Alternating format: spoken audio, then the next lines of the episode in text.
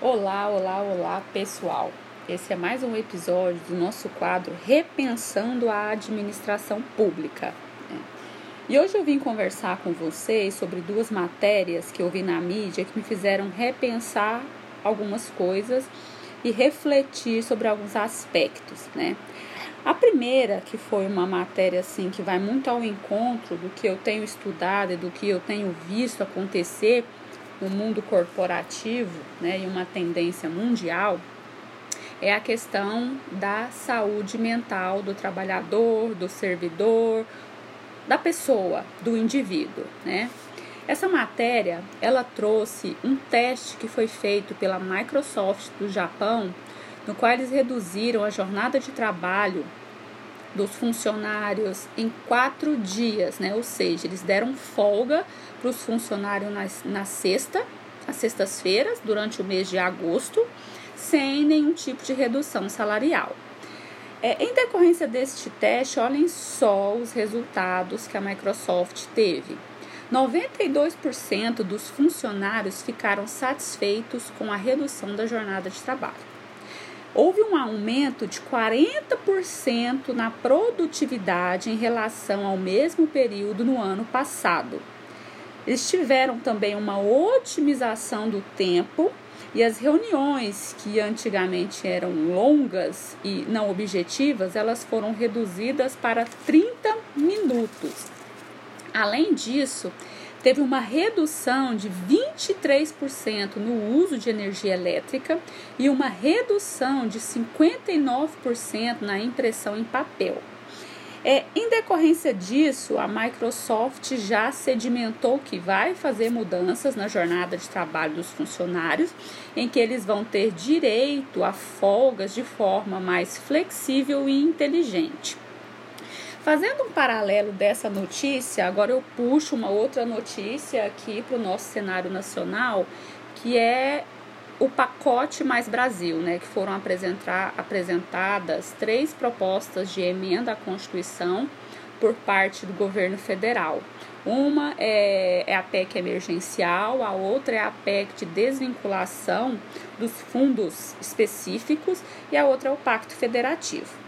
Um ponto dessa PEC é, do, do fundo, a PEC emergencial, salvo engano, né, trata da questão da redução da jornada de trabalho do servidor público com a proporcional redução do salário. Né? Esse é um ponto.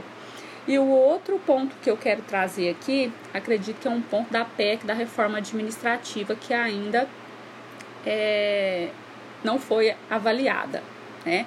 Mas esse ponto já foi é, falado na mídia que vai fazer parte do pacote que é o que? A retirada da estabilidade dos servidores públicos, que a princípio seria dado um prazo de três anos de estágio probatório e depois de sete anos de contrato e que somente após esse período, se o servidor tiver um bom desempenho, ele será de fato é, efetivado, será é, enquadrado como um bom servidor que serviu a população. Então, eu quero fazer um paralelo entre esses dois pontos. Né? É, eu acho que nós precisamos refletir muito, mas muito mesmo, sobre a questão das relações de trabalho, no sentido de que é, a gente vem de pesquisas, a gente vem de preocupações é, muito fortes com relação à questão da saúde mental do trabalhador. Eu trago como ponto dentro da, da administração pública um dado que também me chocou e que foi é, lançado na mídia já há alguns meses, né? Que é que 43 policiais militares são afastados por, por transtornos psiquiátricos por dia no Brasil. É, e um dos pontos levantado por essa matéria é a falta de rede de apoio, o preconceito com esses tipos de problemas psiquiátricos e o, a grande falta de investimento e prevenção em saúde mental dos policiais.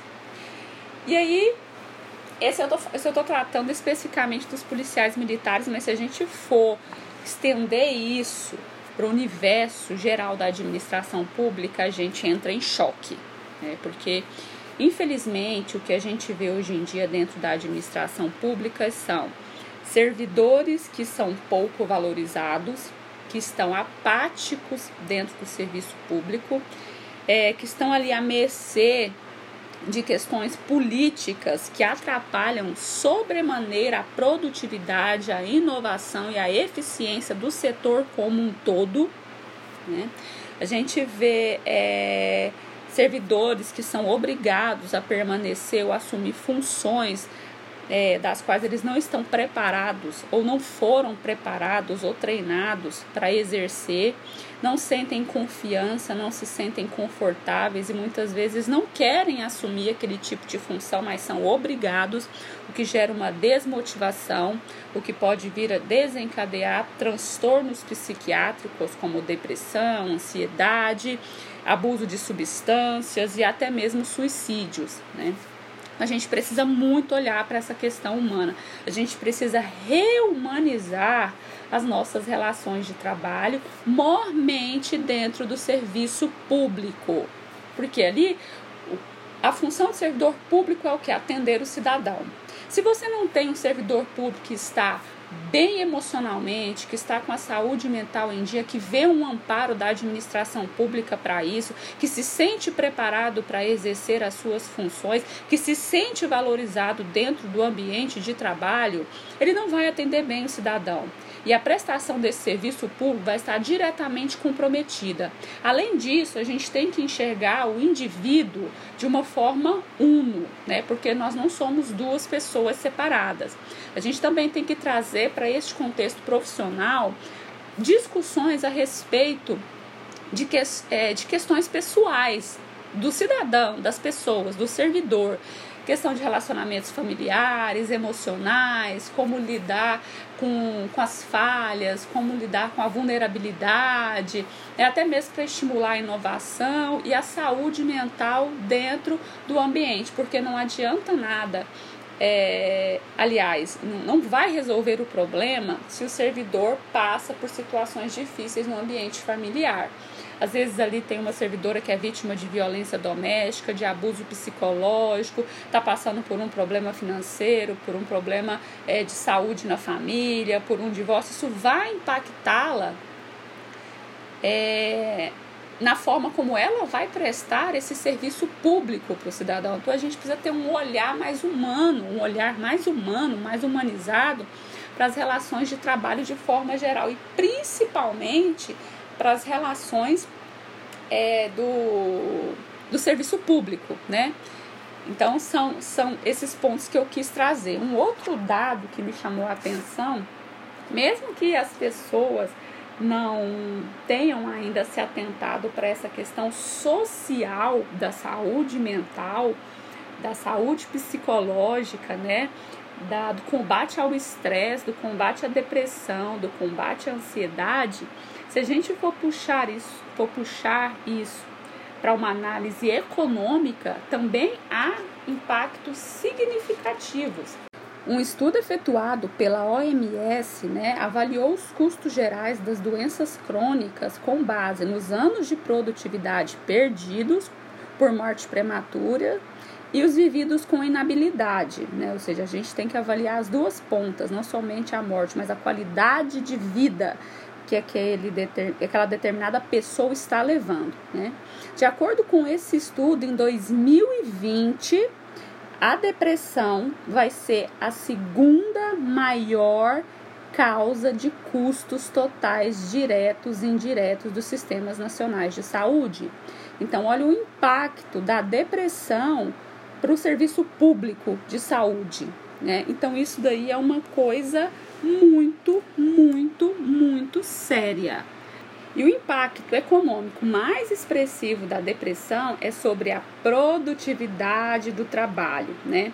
Embora a maioria das empresas da iniciativa privada e também dentro da administração, da administração pública não tenha consciência deste fato, eles não investem em prevenção e em tratamento dessas doenças ou transtornos psiquiátricos, né? Depressão, ansiedade, que possuem como causa raiz o estresse e uma série de outras coisas que eu ainda vou comentar aqui neste quadro Repensando a Administração Pública. Só para você ter uma ideia, a redução da produtividade é responsável por 62% dos custos, enquanto o tratamento direto por 23% e o aumento da mortalidade em 15%.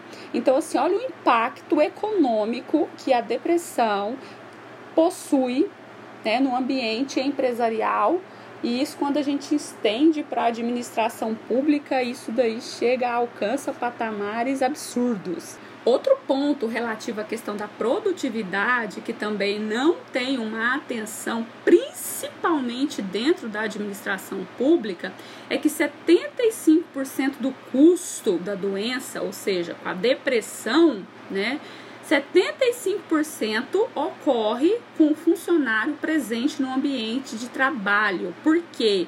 Por causa da baixa produtividade, né? A maioria do, dos órgãos públicos, eles tendem a contabilizar esses reflexos somente com base em absenteísmo, que são as licenças e as faltas para tratamento médico. Um outro dado de uma outra pesquisa que foi feita pela Ordem dos Advogados Americana, que me deixou assim também estarrecida, agora puxando mais para a questão da advocacia em si, né? A princípio, eu quero estabelecer a, a premissa de que os advogados eles são levados a ter uma cultura de uma oposição binária muito forte. O que quer dizer isso? Que ele ou é vencedor ou ele é perdedor, né?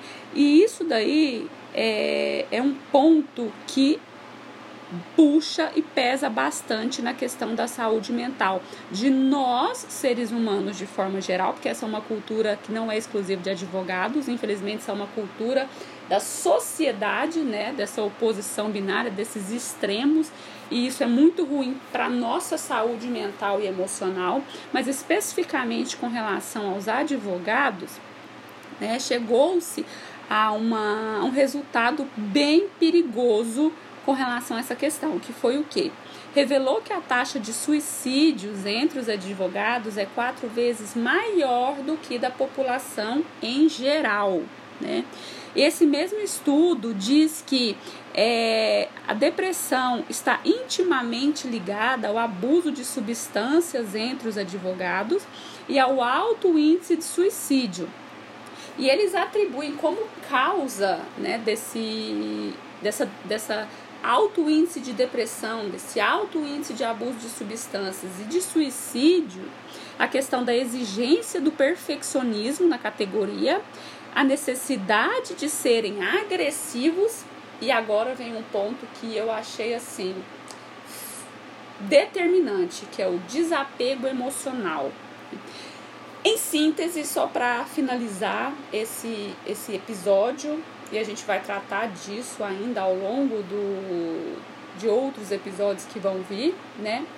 É que a gente precisa olhar para as nossas relações humanas de uma forma com mais cuidado, com mais cautela.